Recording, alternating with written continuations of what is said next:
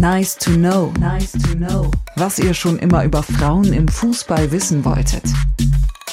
Gibt es bei Fußballerinnen häufiger schwere Verletzungen? Auf den ersten Blick könnte man meinen, ja. Vor allem Kreuzbandrisse gab es zuletzt immer mehr. Hier bei der EM auch schon zwei. Bei Spaniens Weltfußballerin Putellas und Frankreichs Torjägerin Katoto. Ob Fußballerinnen aber wirklich häufiger schwerer verletzt sind als ihre männlichen Kollegen, lässt sich statistisch nur schwer belegen. Und auch aus medizinischer Sicht herrscht Unklarheit bei dem Thema. Ob es beispielsweise an der steigenden Belastung der Spielerinnen liegt oder der größeren Dynamik im Spiel. Forscher haben herausgefunden, dass bestimmte Hormone in bestimmten Abschnitten der Periode bei der Frau Auswirkungen auf die Verletzungsanfälligkeit im Knie haben.